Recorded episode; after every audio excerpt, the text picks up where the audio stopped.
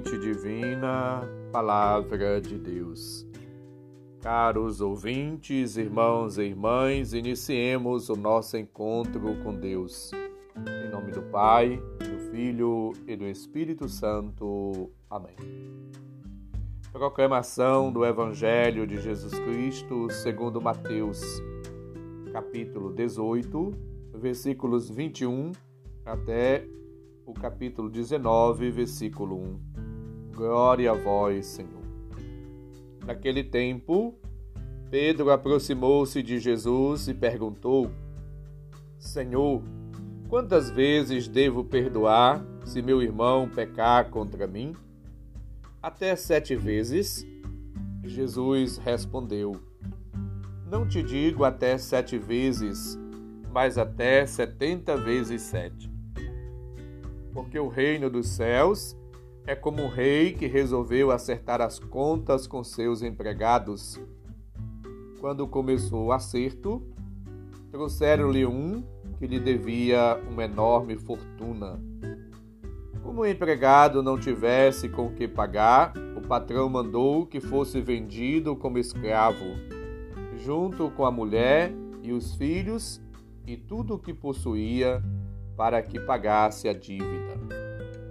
O empregado, porém, caiu aos pés do patrão e, prostrado, suplicava: Dar-me um prazo e eu te pagarei tudo.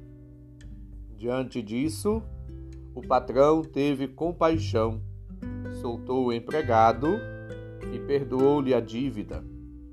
Ao sair dali, Aquele empregado encontrou um dos seus companheiros que lhe devia apenas cem moedas. Ele o agarrou e começou a sufocá-lo, dizendo: Paga o que me deves. O companheiro, caindo aos seus pés, suplicava: Dar-me um prazo e eu te pagarei. Mas o empregado não quis saber disso. Saiu e mandou jogá-lo na prisão até que pagasse o que devia. Vendo o que havia acontecido, os outros empregados ficaram muito tristes. Procuraram o patrão e lhe contaram tudo. Então o patrão mandou chamá-lo e lhe disse: Empregado perverso, eu te perdoei toda a tua dívida, porque tu me suplicaste. Não devias tu também ter compaixão do teu companheiro, como eu tive compaixão de ti? O patrão indignou-se e mandou entregar aquele empregado aos torturadores até que pagasse toda a sua dívida. É assim que o meu Pai que está nos céus fará convosco, se cada um não perdoar de coração ao seu irmão. Ao terminar estes discursos, Jesus deixou a Galiléia e veio para o território da Judéia, além do Jordão. Palavra da salvação. Glória a vós, Senhor. Vivemos num país endividado. Dívida externa com FMI, com outros países, dívidas interna para com a União, com o Estado, com a Federação, dívidas de toda natureza. De 20 a 30% da população brasileira temos aí pessoas endividadas que não sabem às vezes o que fazer. Já negociaram uma, duas, três, quatro vezes, parcelaram e não conseguem pagar a dívida. Temos dívidas com banco, dívidas com fornecedores, dívidas de terceiros, temos dívidas praticamente de toda a natureza e com muita gente. E às vezes temos dívidas também no sentido espiritual. Machucamos, ferimos, ofendemos, pecamos contra o nosso irmão. Tantas vezes guardamos mágoas, ressentimentos, raivas, ira, ódio. Temos desejo, às vezes, de vingança, de revidar, de pagar com a mesma moeda. e até de matar. Sentimos às vezes ira, revolta, indignação. Ficamos tantas vezes assim, melindrados, machucados, feridos. E isso tem causado em muitos de nós até doença. Doença psicológica, tristeza, melancolia, desespero, ansiedade. Às vezes até tem tirado o nosso sono as preocupações e as dívidas. Diante desta realidade que vivemos, a palavra de Deus hoje comunicada, anunciada, ouvida, é uma dádiva, é uma graça, é maravilhosa. Jesus hoje diz que você, eu, todos nós devemos agir para com os outros com compaixão, com piedade, com amor. Devemos perdoar de coração.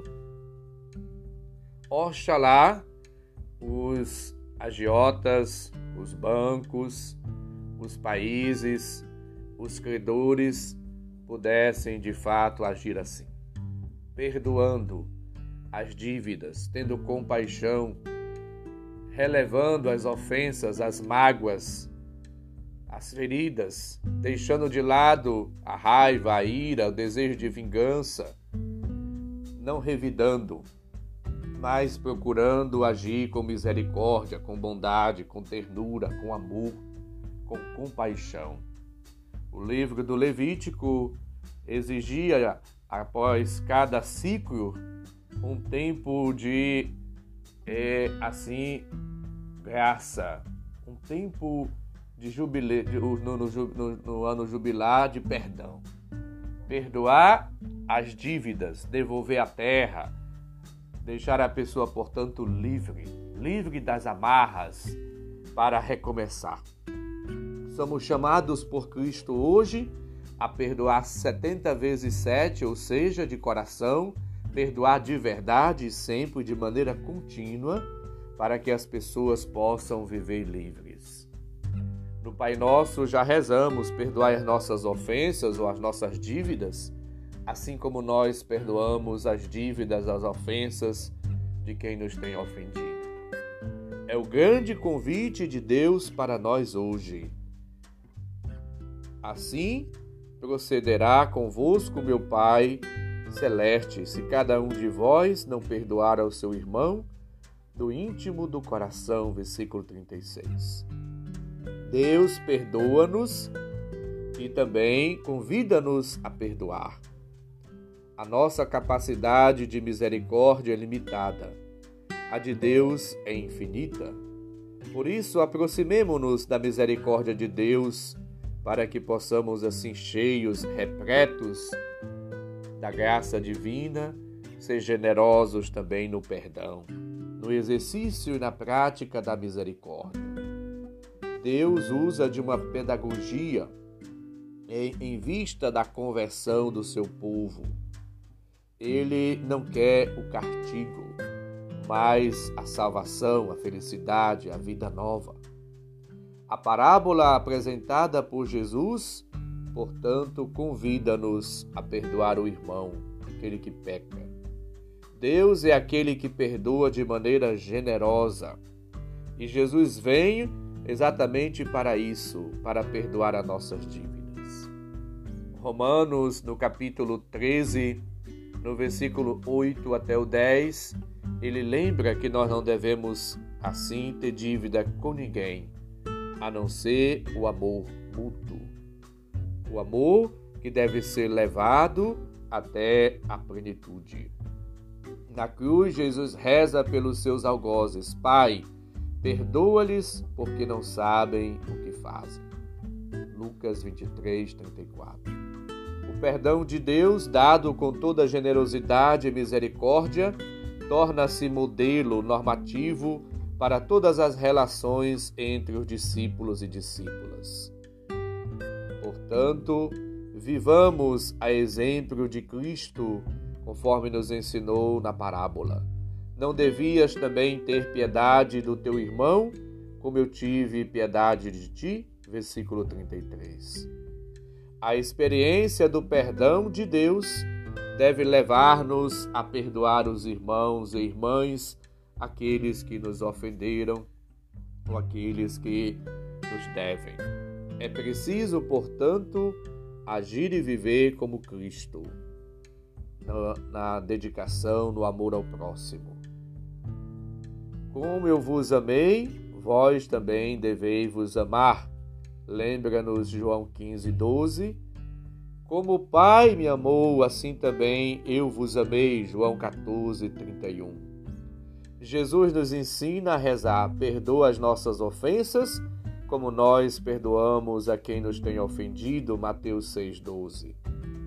Portanto, Jesus não ensina que o preço para sermos perdoados é perdoar, que esse perdão é a única coisa a fazer para sermos perdoados ele nos ensina a imitá-lo, a viver na medida dele, na compaixão, na piedade, no exercício e na prática da misericórdia todos os dias da nossa vida. O Senhor esteja convosco, Ele está no meio de nós. Abençoe-nos, Deus bondoso e misericordioso, Pai, Filho e Espírito Santo. Amém. Santa Clara, rogai por nós. Um santo e abençoado dia para todos. Um abraço, felicidades.